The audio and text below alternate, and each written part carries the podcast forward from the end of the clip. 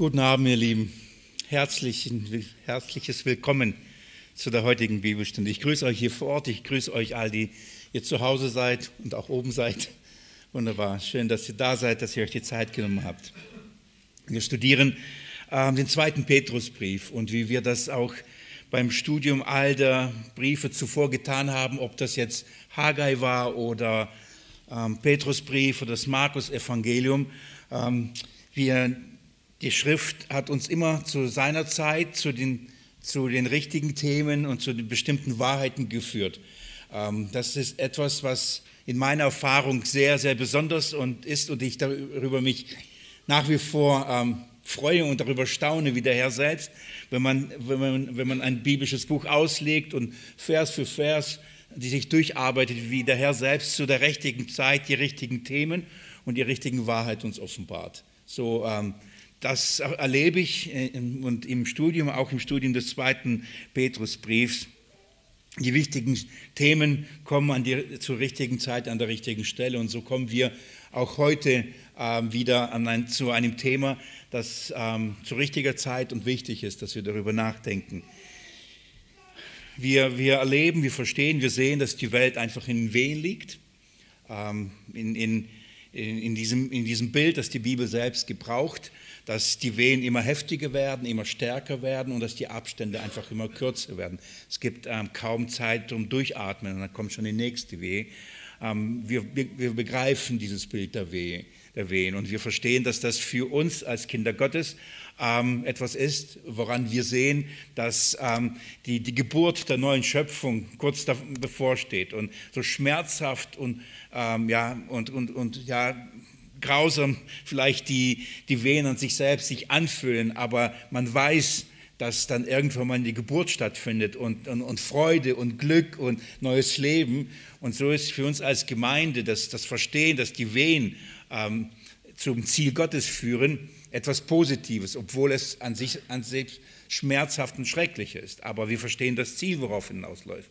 Die Bibel spricht darüber gerade in der Offenbarung, dass die Wehen parallel oder dass die Wehen synonym mit den Posaunengerichten Gottes ähm, verbunden werden. Und während diese Wehen in dieser Welt ergehen, ähm, sind das Posaunen. Und für, äh, für die Welt bedeutet es Warnungen. Für die Welt bedeutet es Warnungen. Wir, wir erwarten neues Leben. Ähm, für die Welt bedeutet es ähm, ähm, Gericht. Äh, wir erwarten einen neuen Himmel, neue Erde. Für die Welt bedeutet das Vernichtung dieser, dieser Himmel und dieser, dieser Erde. So, das sind die zwei Perspektiven. Und ähm, je heftiger die Wehen sind, je, je intensiver das wird, ähm, so lauter sind die Posaunen, das heißt die Wehrufe Gottes, die, der Aufruf, Buße zu tun von den Werk ihrer, ihrer Hände.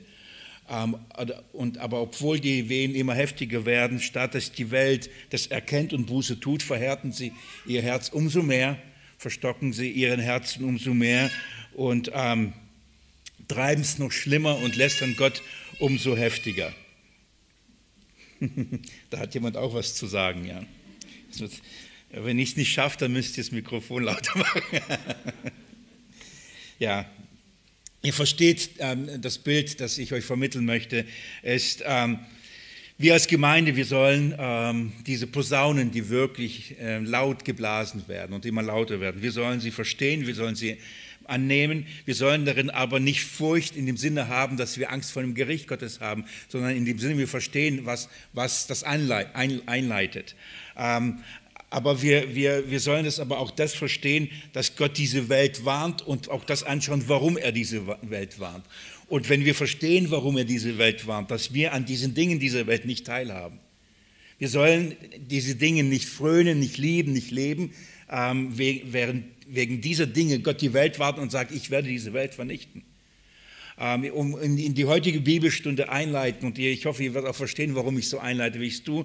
Möchte ich euch bitten, mit mir die Offenbarung kurz aufzuschlagen, bevor wir das Studium im Petrusbrief fortsetzen. Und wir werden auch noch vorher beten. Ähm, geht mal mit mir in die Offenbarung, und zwar in Kapitel 18. Wir sind in einem Abschnitt über das Gericht ähm, und über den Untergang äh, Babylons, der Hure Babylons. Das Prinzip dieser Welt, getrieben von all diese, äh, diese Dinge, die Gott lästern. Und ähm, in, in, Kapitel 18, Vers 2 lese ich euch an. Und er rief mit starker Stimme und sprach, gefallen, gefallen ist Babylon, die große und ist eine Behausung von Dämonen geworden und ein Gefängnis jeden unreinen Geistes und ein Gefängnis jedes unreinen, gehassten Vogels und so weiter. Also es ist kein schöner Ort. Ein Ort, an dem die Dämonen wohnen, an dem jeder unreine Geist wohnt.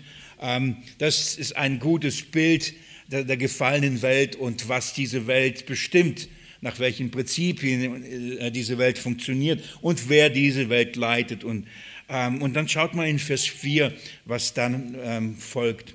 Und ich hörte eine andere Stimme aus dem Himmel sagen, geht aus ihr hinaus mein Volk.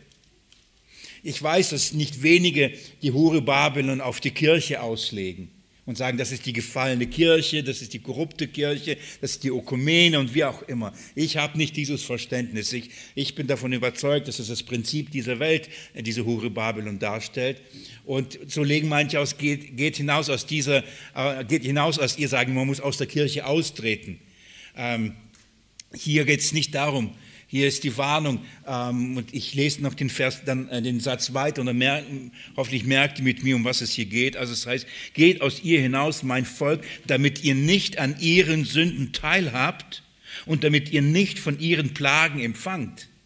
Gott warnt die Welt und er schickt Plagen in Form von den, von den Posaunen und dann auch dann in, in den Form von den Zorneschalen. Und er sagt, habt keinen Anteil an dieser Welt, habt keinen Anteil an den Prinzipien, an dem Lebenswandel, an den Gesinnungen dieser Welt. Um dieser Dinge willen kommt der Zorn Gottes über diese Welt. Habt keinen Anteil. Warum? Gott schickt äh, Plagen, die, die eben die Welt warnen und sagen, ihr könnt so nicht leben. Ihr könnt so nicht leben. Und darum ist, ist, ist, ist, der Aufruf an uns, an das Volk Gottes, geht aus, aus ihr, aus dieser Stadt, aus dieser Welt, habt, lebt nicht nach den Prinzipien dieser Welt, nach den Gottes, verachtenden, gotteslästerlichen Prinzipien dieser Welt. Mein Volk, also geht und damit ihr nicht an ihren Sünden teilhabt. Darum tut nicht das, was sie tun. Geht mir mit mir in den Epheserbrief. Geht mit mir in den Epheserbrief. Epheserbrief Kapitel 5.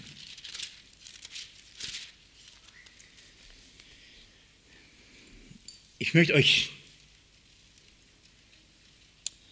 ich möchte euch ab Vers 11 lesen. Paulus schreibt, wie wir in dieser Welt wandeln sollen oder andersrum, wie wir nicht wandeln sollen. Und dann schreibt er Kapitel, oh, Entschuldigung, ich war im Korintherbrief. Das passt nicht. Epheser 5 ab Vers 1. Epheser 5 ab Vers 1. Paulus schreibt nochmal, wie wir in dieser Welt wandeln sollen und wie wir nicht wandeln sollen. Und dann sagt er, seid nun Nachahmer Gottes als geliebte Kinder und wandelt in Liebe, wie auch der Christus uns geliebt und uns selbst für uns hingegeben hat, als Opfer und Schlachtopfer, Gott zu einem duftenden Wohlgeruch. Das sollte unser Leben sein. In Liebe wandeln, in der Liebe zu Gott und zueinander. Und der, die Art und Weise, wie wir diese Liebe leben, das ist es, was Gott als Anbetung zur Verherrlichung dient. Ich, am liebsten würde ich hier stehen bleiben und ein paar Exkurse nochmal darüber halten. Liebe Geschwister, das ist, tut so Not.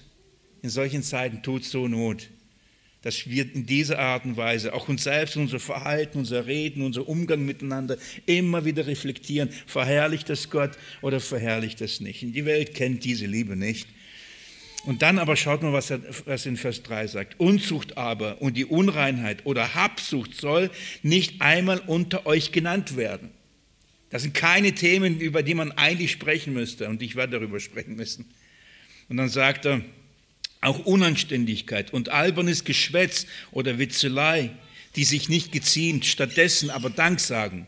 Denn dies sollt ihr wissen und erkennen, dass kein Unzüchtiger oder Unreiner oder Habsüchtiger, er ist ein Götzendiener, ein Erbteil hat in, diesen, äh, in dem Reich Christi und Gottes.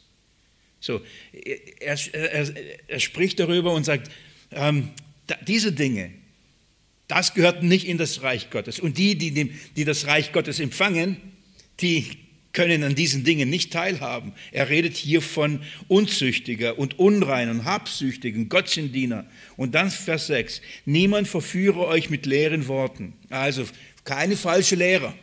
Es gibt falsche Lehrer, die das falsch lehren, die sagen, kein Problem, das ist ein Gott wohlgefälliger Lebensstil. Das ist alles okay, das gehört zum Glauben, das gehört zur Kultur, das gehört, das gehört alles dazu. Gott will, das ist eine, eine, eine andere Art. Niemand verführe euch. Ihr, ihr, merkt schon, worauf ich, wir sind im Kontext im zweiten Petrusbrief von falschen Lehren und was sie falsch lehren. Und dann heißt es Vers, ähm, weiter in Vers 6, denn dieser Dinge wegen kommt der Zorn Gottes über die Söhne des Ungehorsams. Vers 7, seid also nicht ihre Mitteilhaber. Wir müssen das, ich, ich muss das nochmal klarstellen. Paulus sagt, wir gehören da nicht dazu. Wir sind nicht Kinder des, der Finsternis. Wir gehören nicht zu diesen Menschen. Vers 8 sagt er nochmal, denn Einst wart ihr Finsternis, jetzt aber seid ihr Licht im Herrn. Der Gedanke ist folgendes, wir als Kinder Gottes, wir müssen den Unterschied kennen. Was sind Prinzipien und Lebensweise der Welt? Und dann, was, ist, was sind Prinzipien und, äh, und Lebensweise der Kinder Gottes, die das Reich erben? Wir müssen den Unterschied kennen, damit wir, wenn wir leben, wir nicht die Dinge tun und, und somit Gott lästern und über diese Dinge kommt man das Gericht ich will, dass wir das richtig einordnen. Paulus sagt nicht, dann geht die verloren und werdet das Reich nicht empfangen. Ich will das an meinem Leben veranschaulichen. Ich bin ein von Gott erkaufter. Ich bin ein von Gott erlöster. Ich bin ein Kind der, des Lichts in Jesus Christus. Das bin ich. Von, meinem, von meiner Rechtfertigung Jesus Christus bin ich. Aber solange ich in dieser Welt lebe, kann ich mich entscheiden, was ich tue. Verhalte ich mich entsprechend dem eines Kindes des Lichts? Da wird Gott verherrlicht. Oder lebe ich als Kind Gottes so und tue diese Dinge, über die eigentlich Gott, äh, die Gott lästern, und Gott wird Menschen, die ihm nicht gehören, wegen dieser Dinge richten. Er wird Menschen äh, dahin geben in das Gericht wegen all dieser Dinge. Aber ich als Kind Gottes, ich kann doch das nicht gutheißen. Ich, ich, ich kann doch nicht Mitteilhaber dieser Dinge sein. Gott wird diese Dinge richten und ich kann doch nicht sagen, ist nicht schlimm. Ist doch okay. Ihr, könnt ihr mir folgen? Wir werden, wir werden heute anfangen, uns über das dritte Beispiel des Gerichtes Gottes über Sodom und Gomorra nachdenken. Wir werden anfangen, das zu studieren und dieses, dieses dritte Beispiel anschauen, dass uns nicht nur die Zuverlässigkeit des Gerichtes Gottes über die gottlose Welt offenbaren wird, sondern wir werden auch uns mit einem Thema beschäftigen müssen, das ähm, wichtig ist und zu verstehen, warum wird Gott die Welt richten. Und wir werden uns äh, mit einem Thema beschäftigen, von der Bibel her arbeiten, das ich glaube, von dieser Kanzel in dieser Deutlichkeit noch nicht gemacht habe. Es ist die, die, die, der Wille Gottes und das ist der Plan Gottes und der Ratschluss Gottes über Mann und Frau. Es geht darum, wie Gott sich Intimität und Sexualität geschaffen hat und gedacht hat und was Gott verherrlicht und was Gott nicht verherrlicht. Es wird es geht darum, was, was, was sagt die Bibel über ähm, den Willen Gottes, über, über den Plan Gottes, was er mit Mann und Frau gedacht hat und vor allem, was machen falsche Lehre daraus. Jetzt geht mir hier kurz den zweiten Petrusbrief. Ich bin immer noch bei der Einleitung, bisschen längere Einleitung heute. Zweiter Petrusbrief. Ich lasse mich noch mal ab Vers 1, Kapitel 2, Vers 1 lesen. Schau mal, da heißt es, es waren aber falsche Propheten unter dem Volk, wie auch unter euch falsche Lehrer sein werden, die Verderben bringende Parteiung heimlich einführen werden, indem sie auch den, äh, den Gebieter, der sie erkauft hat, verleugnen. Die ziehen sich selbst schnelles Verderben zu. Und viele werden ihren Ausschweifungen nachfolgen, um deren Willen der Weg der Wahrheit verlästern werden wird. Und aus Habsucht werden sie euch mit betrügerischen Worten kaufen, denen das Gericht seit ähm, langem schon nicht zögert und ihr Verderben schlummert nicht. Was machen diese falschen Lehre? Sie verleumden den Gebieter, das heißt ähm, Jesus Christus als, als den Herrn, als den Gebieter, der sagt und den Willen offenbart. Sie unterwerfen nicht seiner Herrschaft und verwerfen und lästern sogar seine Erlösung. Also sie verwerfen ihn als den Herrn und als den Retter. Stattdessen lehren sie und bringen Lehrmeinungen, Sektierereien hinein, die Menschen dazu bringen, in Ausschweifung zu leben.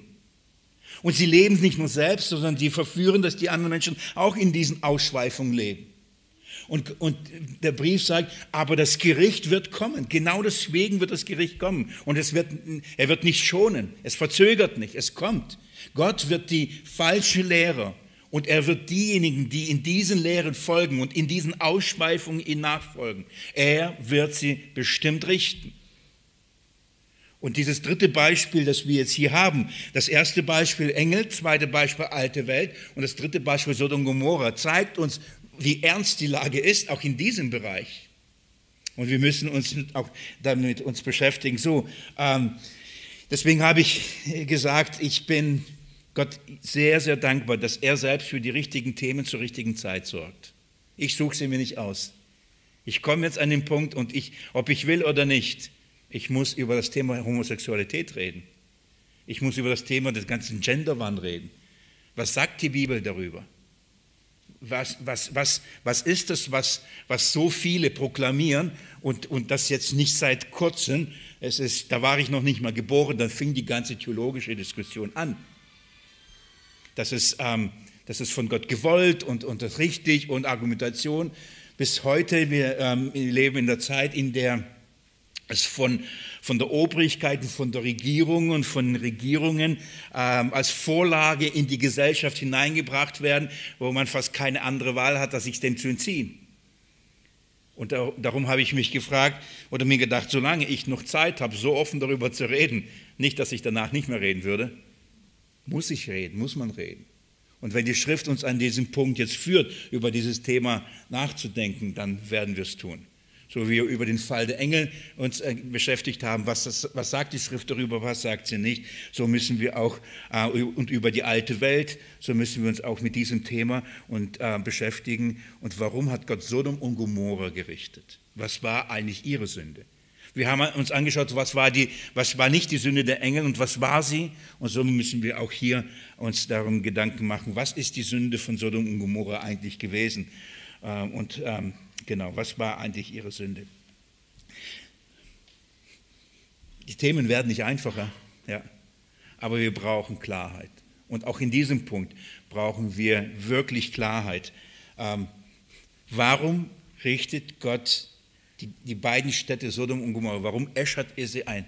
Ich will, ich ich will es euch so vorbereiten. Was ist so schlimm daran? Warum? Warum ist, ist diese Art der Sünde, warum sagt die Bibel, dass es so schlimm ist, obwohl es so viele Sünden gibt, die auch schlimm sind? Warum ist, ist dieses Thema in der Bibel, wird das Thema in dieser Bibel so behandelt und warum spricht Gott so darüber? In absoluter Klarheit meines Verständnisses nach, in absoluter Klarheit, warum redet die Bibel? Auch wenn die falschen Lehrer das verdrehen und, und, und wegargumentieren, die Bibel redet klar darüber und wir wollen uns darüber Gedanken machen. Es wird nicht einfach werden, aber ich, ähm, nach bestem Wissen und Gewissen, will ich dem Herrn treu sein, damit es gelingt, will ich beten.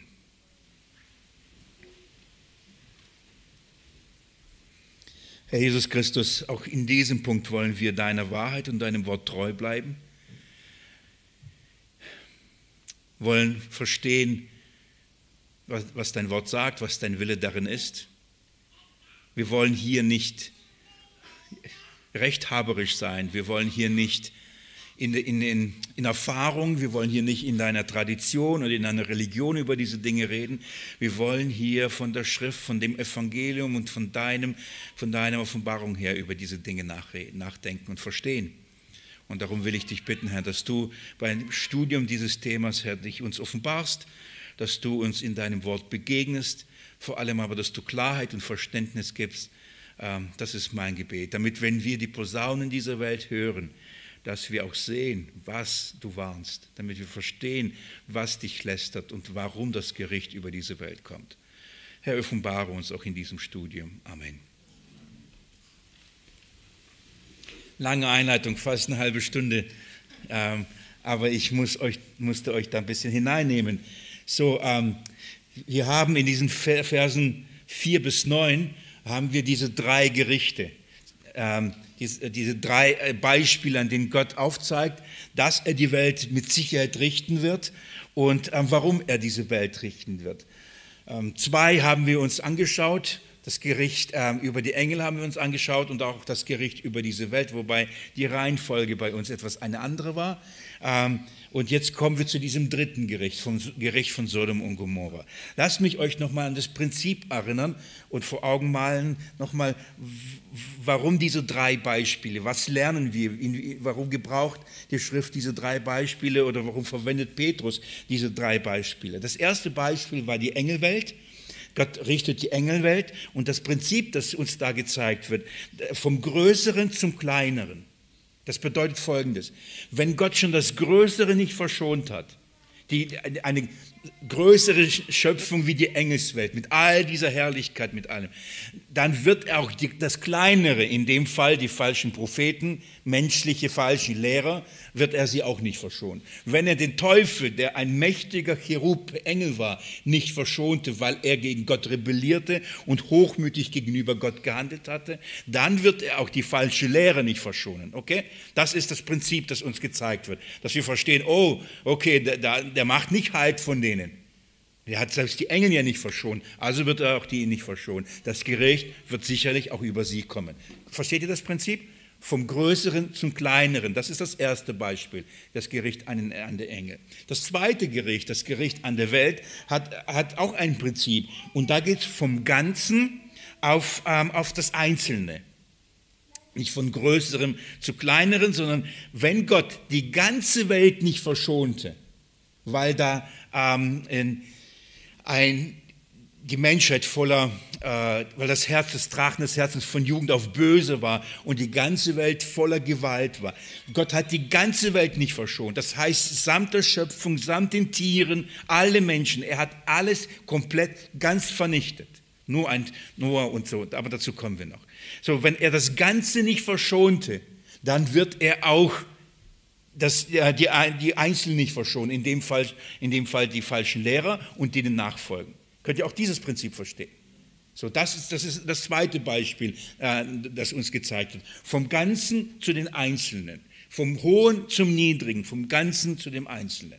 So, im Einzelnen haben wir das auch angeschaut, was das bedeutet. Jetzt, was ist das dritte Beispiel? Was ist das Prinzip? Was soll uns durch dieses dritte Beispiel gezeigt werden? Ähm, da geht es vom Schlimmen zum Unverzeihlichen. Vom Schlimmen zum Unverzeihlichen. Und, zum Unverzeihlichen. Das heißt, wenn Gott ähm, Sodom und Gomorra, zwei Städte, die wirklich schlimm handelten, wenn er sie nicht verschonte, wie viel mehr wird er nicht die verschonen, die weit Schlimmeres getan haben als Sodom und Gomorra? Das ist mal, was ich euch hier aufzeigen möchte heute. Und dann gehen wir Schritt für, Schritt weiter. So, das, das ist das Prinzip. Vom Schlimmen, Sodom und Gomorra hat wirklich abscheulich und schlimm gehandelt. Wirklich gotteslästerlich gehandelt. Wir müssen uns anschauen, was. Was haben sie getan? Aber die Schrift sagt, das Beispiel ist, wenn Gott die, die das getan haben, das Schlimme und Abscheuliche, was sie getan haben, wenn er das schon gerichtete, was glaubt ihr, wird Gott mit denen tun, und er redet von den, von den falschen Lehrern und den Nachfolgen, wird Gott mit denen machen. Und jetzt möchte ich zeigen euch, dass sie weit schlimmer gehandelt haben, als Sodom und Gomorra es getan haben. Das heißt, ihr Gericht ist genauso sicher, weil Gott schon Sodom und Gomorra vernichtet hat. Und die haben nicht so schlimm gehandelt wie die falschen Lehrer. Was, in, inwieweit haben die falschen Lehrer schlimmer gehandelt? Was ist das Schlimme von Sodom und Gomorra und was ist das Unverzeihliche, bei Gott Unverzeihliche von den falschen Lehrern und den falschen Propheten. Was ist ihre Sünde? Was ist das, das, das Schlimme? Ich habe euch bewusst die Verse 1 bis 3 schon mal angelesen vorher. Was haben sie getan? Sie haben, oder was ist das Unverzeihliche? Was ist das Schlimmere als Sodom und Gomorra? Sie haben den Gebieter und den Erlöser verleugnet. Das ist schlimmer als das, was Sodom und Gomorra gemacht hat.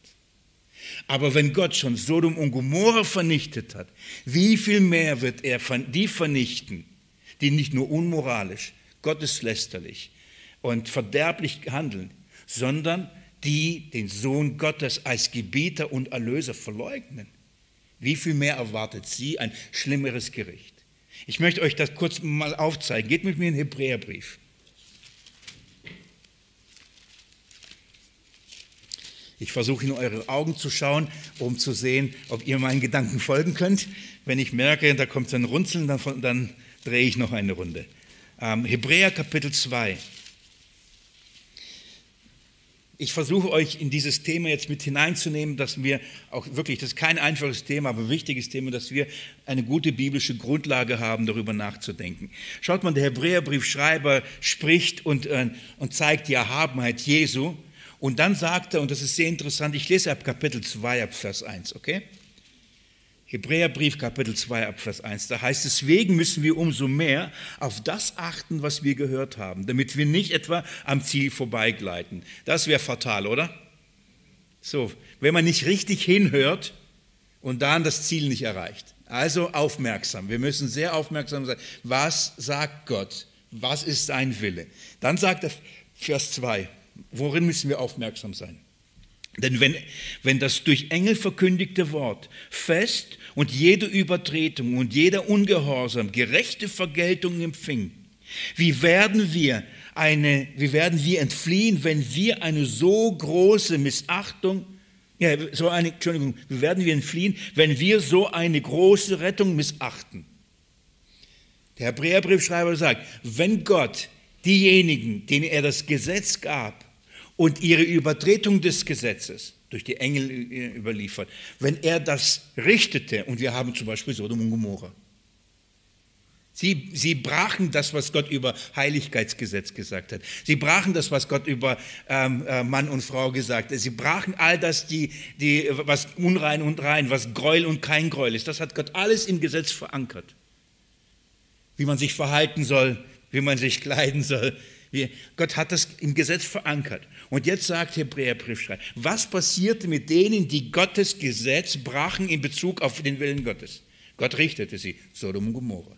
Und dann sagte, was glaubt ihr, was passiert denen, uns, wenn wir so eine große Rettung missachten? In was? In Jesus Christus.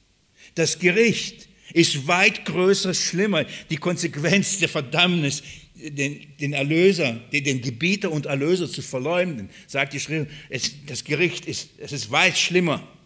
Andersrum, das ist unverzeihlich. Das heißt, wenn man, wenn man das Gesetz bricht, das haben wir alle getan, dann, dann bekommen wir aber eine Chance in Christus Jesus, oder? Und dann werden wir aus dem Gesetz befreit und in Gnade können wir gerettet werden. Aber wenn wir, der uns vom Gesetz befreit und rechtfertigt, verleumden und verwerfen, wo ist denn Rettung? Das ist weit schlimmer. Darum ist diese Sünde weit schlimmer und unverzeihlich, weil, weil das Gesetz brichst du, aber in Jesus Christus kriegst du Vergebung. Verwirfst du aber Christus, verwirfst du die Vergebung. Das, ist, das hat deswegen größere Konsequenz. Ihr könnt mir folgen? Sodom und Gomorra steht so, genau das und so verwendet auch unser Herr Jesus Christus und zeigt und sagt, wisst ihr was? Die Sünde von Sodom und Gomorra ist schlimm. Und Sodom und Gomorra steht als Bild für, für eine verdorbene Welt. In, in jeglicher Art und Weise. Ich zeige euch das gleich. Aber er sagt, wisst ihr was? Das, was Sodom und Gomorra getan hat, ist nicht so schlimm, was ihr gemacht habt. Geht mit mir ins Matthäus Evangelium. Matthäus Evangelium Kapitel 11.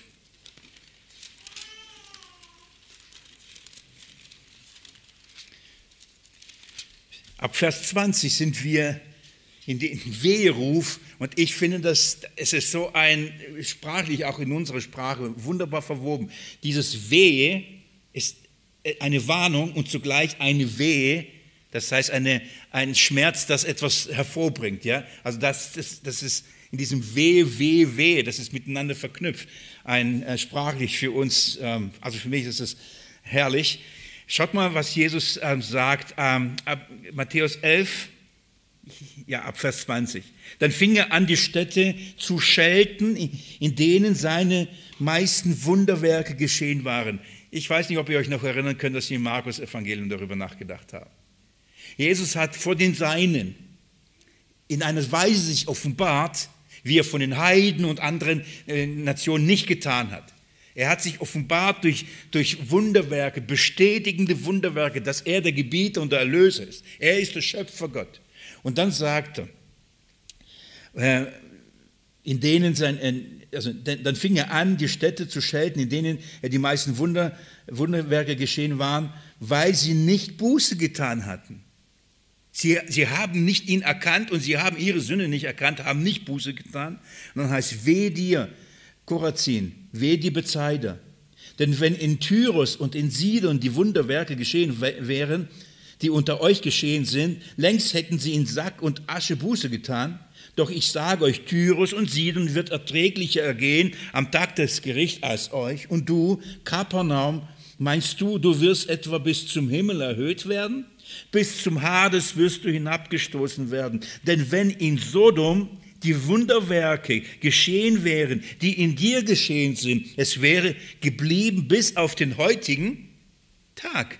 Gott hätte es nicht vernichtet, wenn die das gehört und das ge äh, erlebt haben, was ihr permanent seht und erlebt. Jesus gebraucht nicht, nicht ohne Grund Tyrus. Ich habe euch an dem König von Tyrus aufgezeigt, das ist ein Bild auf, auf den Sturz Satans, oder?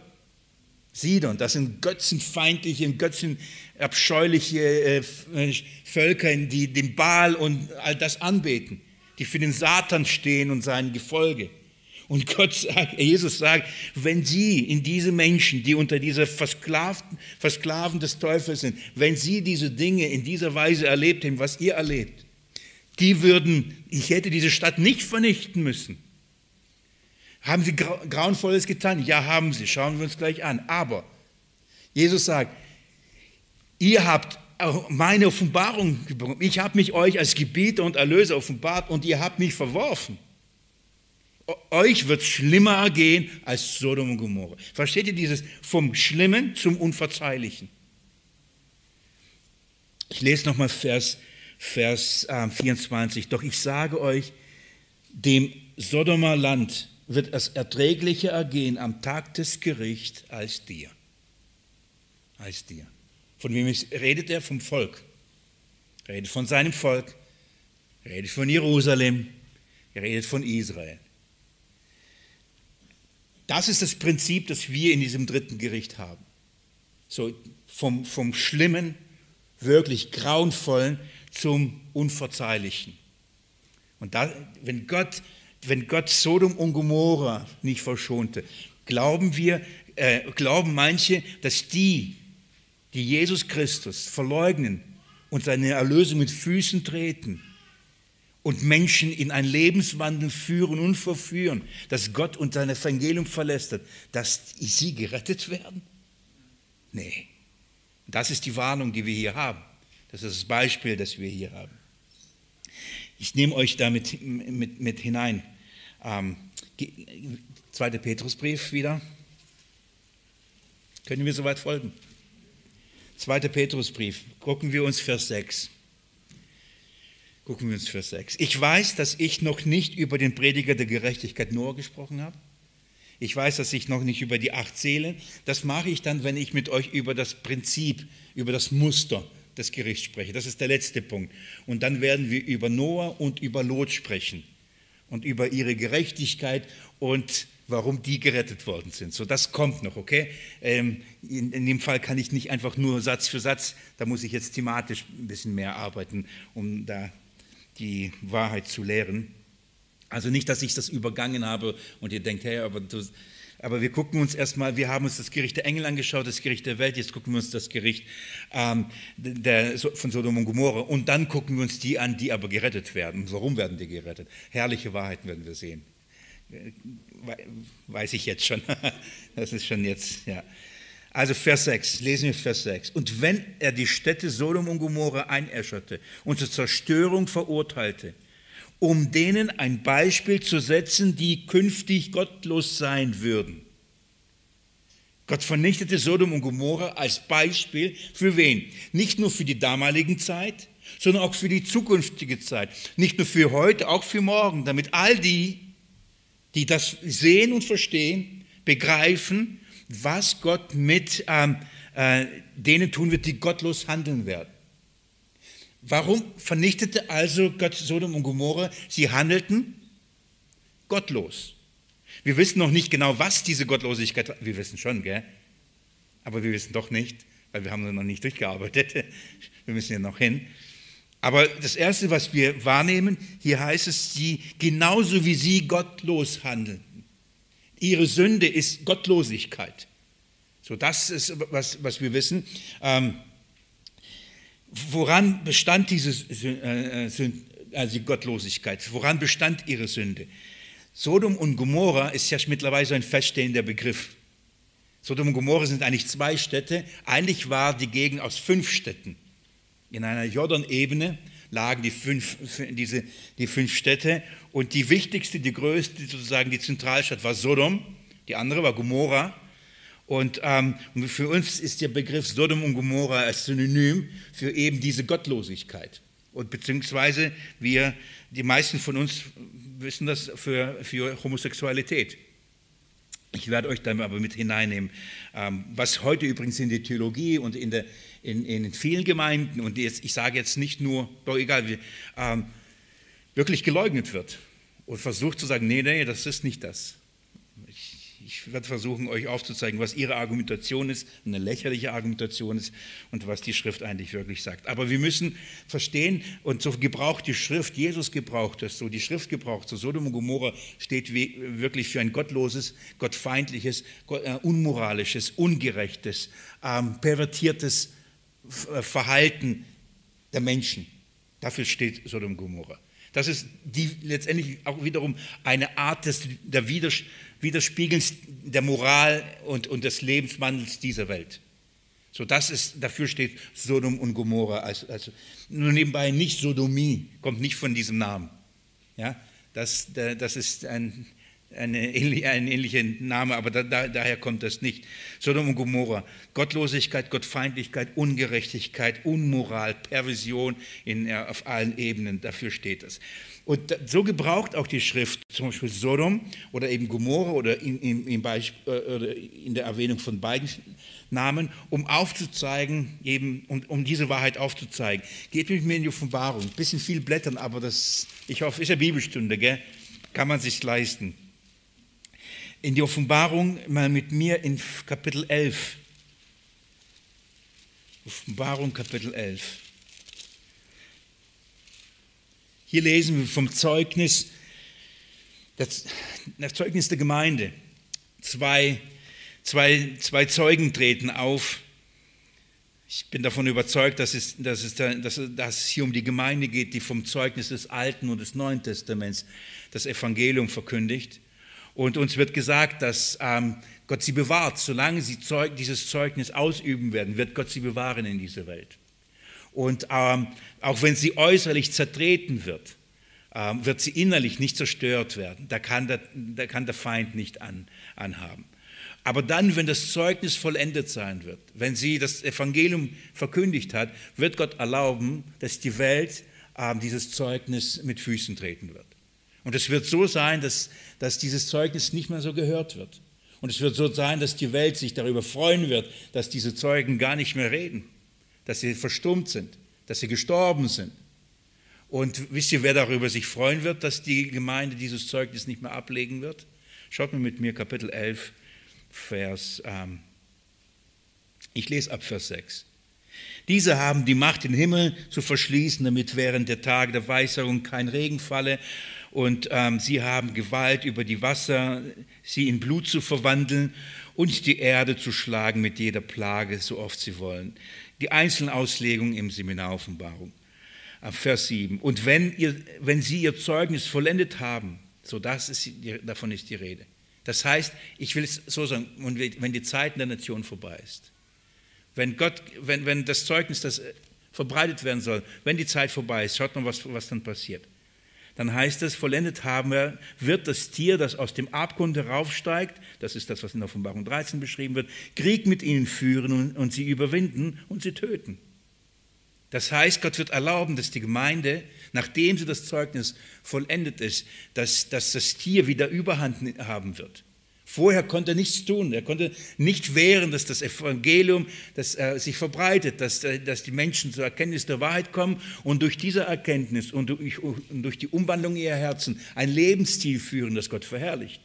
Nun wird die Zeit vorbei sein und dann heißt es, und dann wird, wird das Tier wieder ähm, die Gemeinde, das Zeugnis ähm, töten Und wisst ihr, und jetzt lesen wir weiter, Vers 8, nee, äh, Vers, Vers 7, Krieg mit ihnen führen und wird sie überwinden, noch Vers 8, und ihr Leichnam wird auf der großen, auf der Straße der großen Stadt liegen, die geistlich gesprochen Sodom und Ägypten heißt, wo auch ihr Herr gekreuzigt wurde.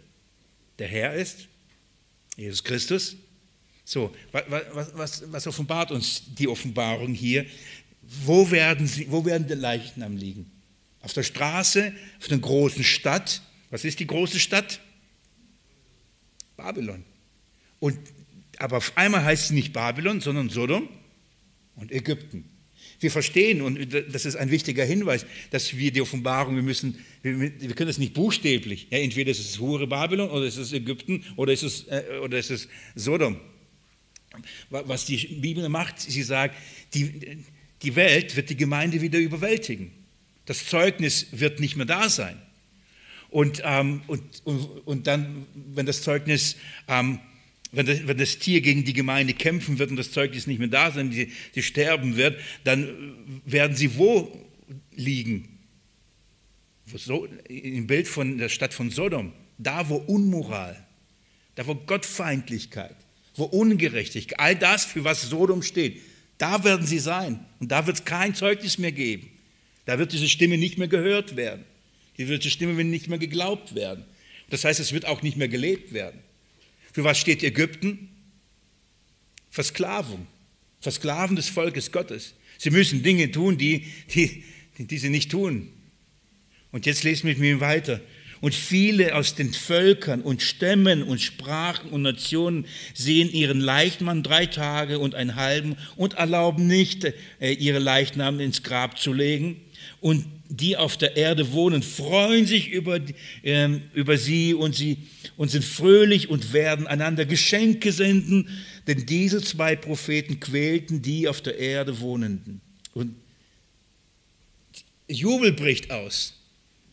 Die Welt freut sich. Endlich sind sie still, die uns permanent quälten. In welcher Weise?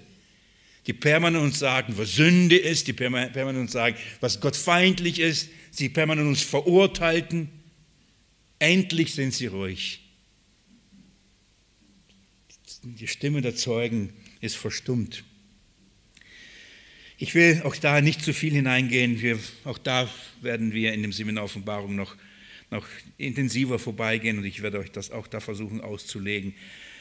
Wie lange wird dieses Zeugnis still sein? Ich lese euch noch, damit wir das, die herrliche Wahrheit auch das hören. Dann heißt es, Vers 11, und nach den drei Tagen und einem halben Tag kam der Geist des lebendigen Gottes aus Gott in sie. Und sie stellten sich auf die Füße. Und große Furcht befiel die, die sie schauten. Und sie hörten eine laute Stimme aus dem Himmel zu ihnen sagen, steigt hierher herauf. Und es stiegen in den Himmel hinauf in der Wolke. Und es schauten sie ihre Feinde. Herrlich, oder? Entrückung. Und es schauten ihre Feinde. So, das Bild, was uns gezeigt wird, ist, dass wenn, das, wenn die Gemeinde das Zeugnis vollbracht hat in dieser Welt, die Welt die Gemeinde überwindet und dieses Zeugnis sterben wird. Und die Welt wird sich freuen darüber, dass endlich diese, die, die Wahrheit über Gottes Moral, über Gottes Ethik, die, über Gottes Weisheit, über Gottes Plan, was zum Beispiel Mann und Frau betrifft und Sexualität und all diese Dinge. Und sie werden sich freuen und jubeln, einander Geschenke machen, dass sie die Gesetze durchgebracht haben, dass sie endlich diese Spinner, endlich diese, diese Fanatiker, endlich diese Religiösen, endlich zum, zum Schweigen gebracht haben. Die werden sich darüber freuen, bis etwas passiert, bis der Herr kommt und die Gemeinde zu sich nimmt. Da werden sie sich fürchten. Können Sie mir soweit folgen? Warum wird hier von Sodom gesprochen? Das zeigt uns, über was sie sich freuen würden. Was, was haben sie verworfen? Äh, wer, auf welchen Straßen, welche Menschen werden sich darüber freuen, dass man nicht mehr darüber redet? Das hat was mit der Art und Weise, wie in Sodom und Gomorra gelebt worden ist. Und jetzt können sie wieder frönen. Jetzt machen sie sich wieder Geschenke und sagen, hey, gut gelebt, ja, so muss man es machen. Das ist Freiheit, das ist Liebe, was auch immer.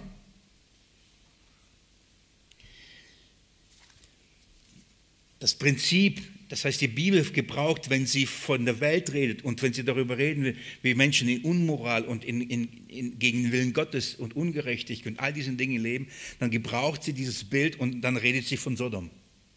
Und wenn wir Sodom verstanden haben und ich gehe mit euch und schaue 1. Mose Kapitel 13 bis 19 in Überflug und wir gucken uns, was geschah da eigentlich. Wir müssen das Prinzip von Sodom verstehen damit wir verstehen, warum Gott diese, dieses Gericht darüber ausspricht. Was war das Schlimme daran?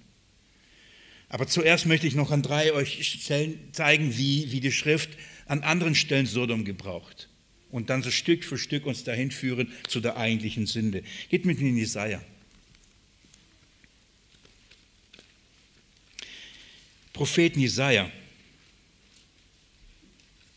Also wir haben aus der Offenbarung gesehen, dass Sodom für, für, für, für Gott hassende, feindliches, ähm, feindliche Welt und äh, steht die, das Zeugnis der Gemeinde und, und somit die Verherrlichung des Evangeliums ähm, hasst und verhindert und töten möchte. In Jesaja 1, ab Vers 6, nee, ab Vers 10, nicht 6, ab Vers 10, ist die Rede vom Volk Israel. Ist die Rede von ihrem Gott, äh, Gottesdienst und ihrer Anbetung, ihre Schlachtopfer, die sie darbringen, Brandopfer darbringen. Und bevor Gott ihnen sagt, dass er das alles von ihnen nicht haben will, wisst ihr, wer sie bezeichnet? Schaut mal Vers 10. Jesaja 1, Vers 10. Hört das Wort des Herrn, die Anführer von Sodom. Horcht auf die Weisung unseres Gottes, Volk von Gomorra wenn wir weiterlesen, hier ist die Rede von Israel. Es ist die Rede von ihrem, von ihrem ähm, Gottesdienst, den sie verüben. Aber Gott spricht sie wie an? Sodom und Gomorra. Das heißt, sie geben sich religiös. Sie tun so, als ob sie Gott verherrlichen, als ob sie Gott anbeten. Sie bringen Schlacht und Brandopfer äh, in Festtagen und all das. Die ganze Religiosität läuft an den Festtagen, an den Kirchenkalender, alles. Und Gott sagt, ihr seid in meinen Augen Sodom und Gomorra. Vers 14. Eure Neumonde und eure Feste hasst meine Seele. Sie sind mir zu Last geworden. Ich bin es müde, sie zu ertragen. wenn ihr eure Hände ausbreitet, verhülle ich äh, meine Augen vor euch. Auch wenn ihr so viel betet, höre ich nicht. Eure Hände sind voll Blut. Wascht euch, reinigt euch, schafft eure bösen Taten aus den Augen, hört auf, Böses zu tun. Ihr seid, so, ihr seid wie Sodom und Gomorra. Da, da bringt das ganze religiöse Gehabe bringt's nicht. Israel, das Volk Gottes mit ihrem Gottesdienst wird als eine gottfeindliche Stadt in Verbindung gebracht. Schrecklich, oder? Aber es geht noch weiter. Geht mit mir in Jeremia, der nächste Prophet. Jeremia 23. Jeremia 23.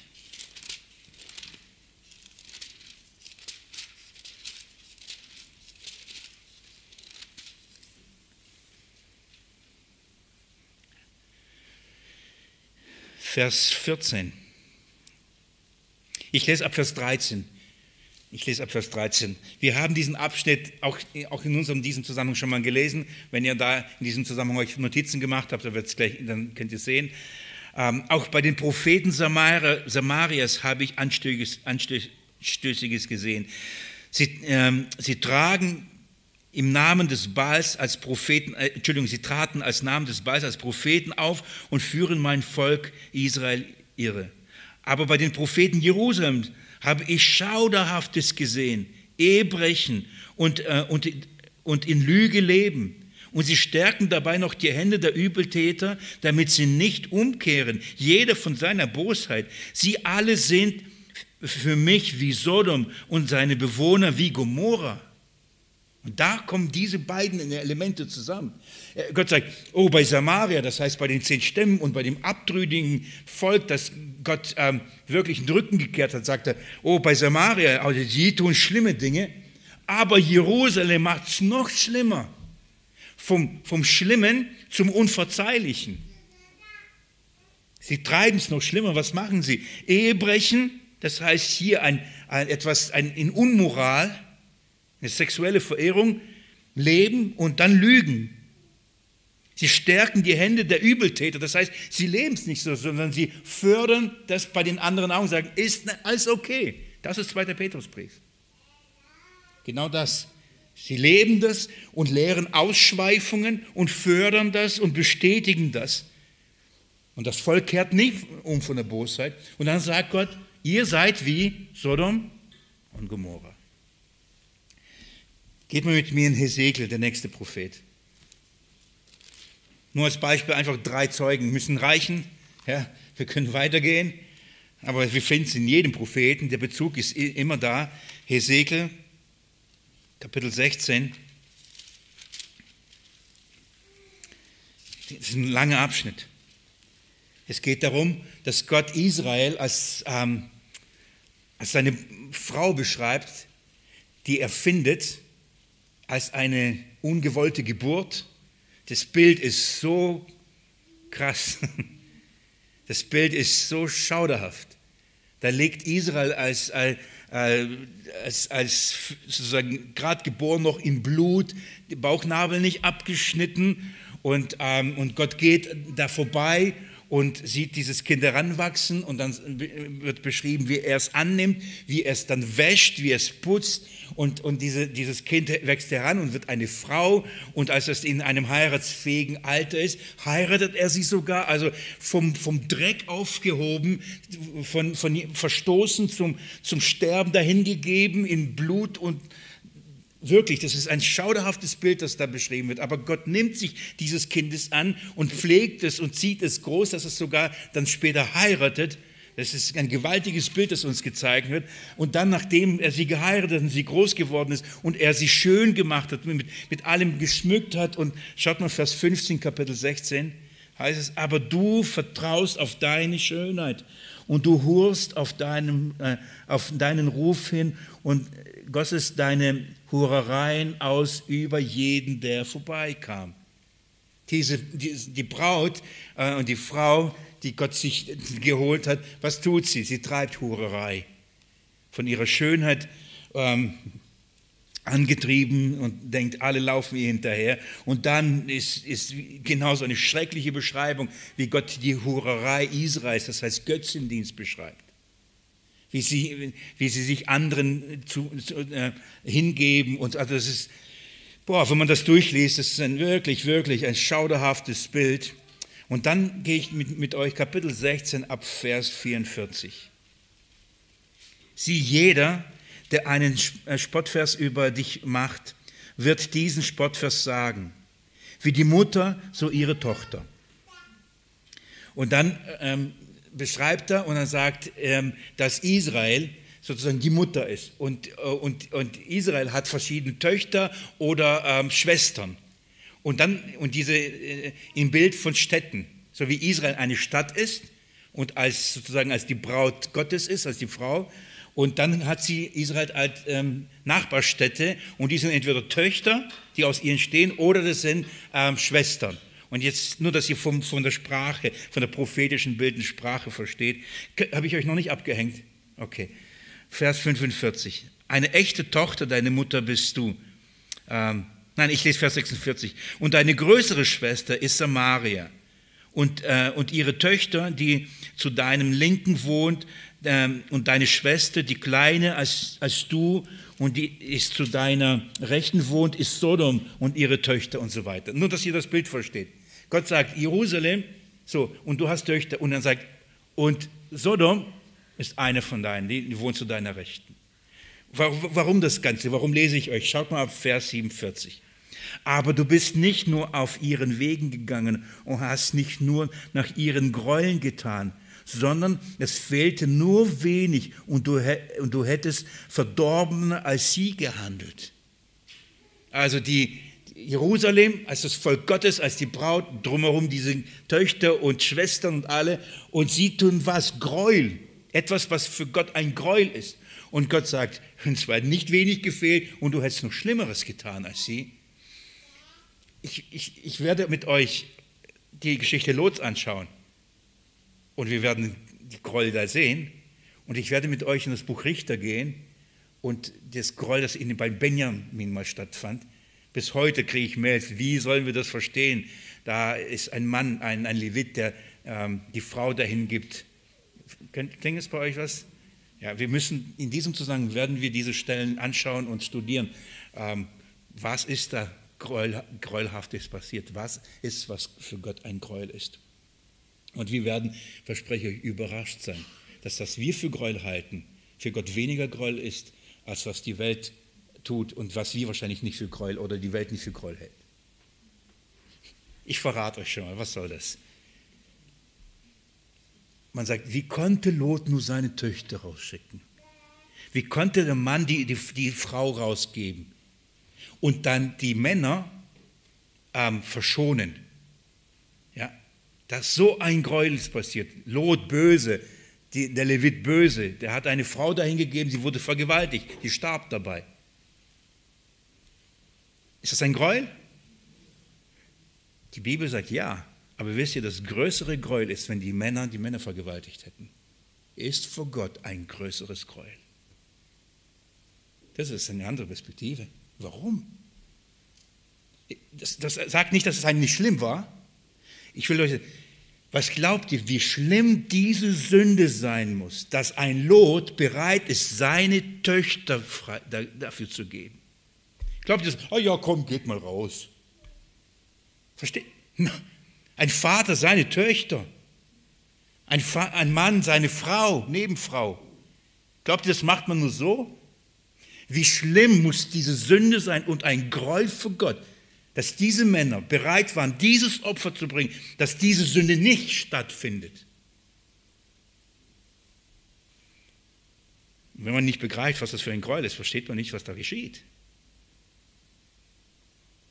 Gott sagt, Jerusalem, du Tochter, wenn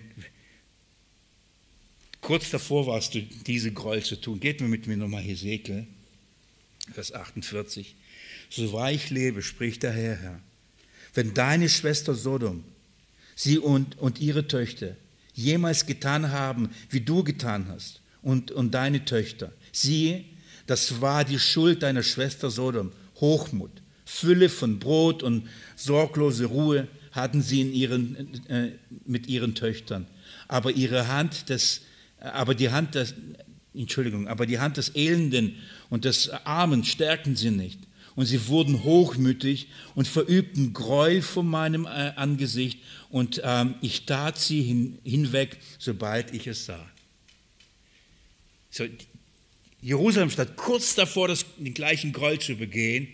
Und, und Gott sagt, dann würde ich mit dir genauso handeln, wie ich mit Sodom gehandelt habe. Was war? Voller Hochmut, Überheblichkeit. Was diese Überheblichkeit ist, woher sie kam, ähm, in der nächsten Bibelstunde, aber voller dieser Überheblichkeit taten sie, sind sie hochmütig geworden. Aus diesem Hochmut entstand, verübten sie Gräuel. Und das, dieses Gräuel ist das, was wir dann in, in, in Sodom und Gomorra lesen. Und als ich es sah, sobald ich es sah, als Gott hinging und sich das Ganze anschaute, vernichtet er Sodom und Gomorra. Mit diesen Stellen möchte ich euch vorbereiten, und, und bevor wir, oder damit wir nächsten in Bibelstunde uns den Bericht aus 1. Mose 13 bis 19 uns anschauen, ähm, dass äh, Sodom und Gomorra äh, äh, stellvertretend für ein gottloses, gottfeindliches, unmoralisches, gräuelhaftiges Leben ist, was Gott als den Gebieter, als den Schöpfer verleugnet. Und das resultiert aus Hochmut, aus, einer, aus einem Überheblichkeitsgefühl. Haben wir irgendwo gesehen, wo das Ganze den Ursprung hatte? Woher das, woher das kommt? Liebe Geschwister, ich nehme euch, wie gesagt, ich, es tut mir leid, wenn ich das immer so ein bisschen ähm, vertröste aufs nächste Mal, aber ich denke, wir müssen so gute Schritte vorangehen und das Prinzip verstehen. Nächstes Mal also kommen wir wieder dazu und dann schauen wir uns diese, diese Sünde eben genauer an und ähm, zugleich lernen wir etwas mehr über das ähm, erste Buch Mose, über diese Geschichte mit Abraham und Lot, die da passiert ist. Und vor allem, von daher gehen wir weiter. Und wenn wir das gemacht haben, denke ich, sind wir in einer guten Ausgangssituation, darüber nachzudenken, ähm, was ist der Wille Gottes für Mann und Frau? Und warum es in der Schrift Homosexualität oder diese ganze Gender. Und warum ist es für Gott so ein Gräuel, schlimmer als das, was bei Lot und bei diesem Leviten geschieht? Warum? Ich hoffe, mit euch eine biblische Antwort zu finden. Und dann lernen wir, wie wir damit umgehen. Was ist ein Umgang damit? Ich danke euch für die Aufmerksamkeit. Ähm, ich möchte beten.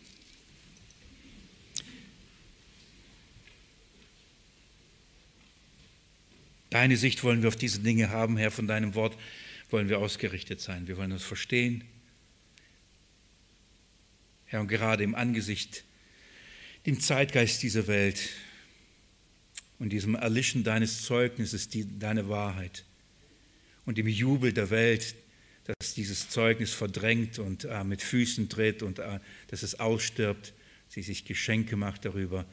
Lass uns begreifen, Herr, wie laut diese, diese Posaune bläst und wie nah, wie nah unsere Erlösung ist. Jesus, ich bitte dich, Herr, dass du uns Weisheit gibst, mir Weisheit gibst, in der rechten Art und Weise darüber zu lehren, es auszulegen.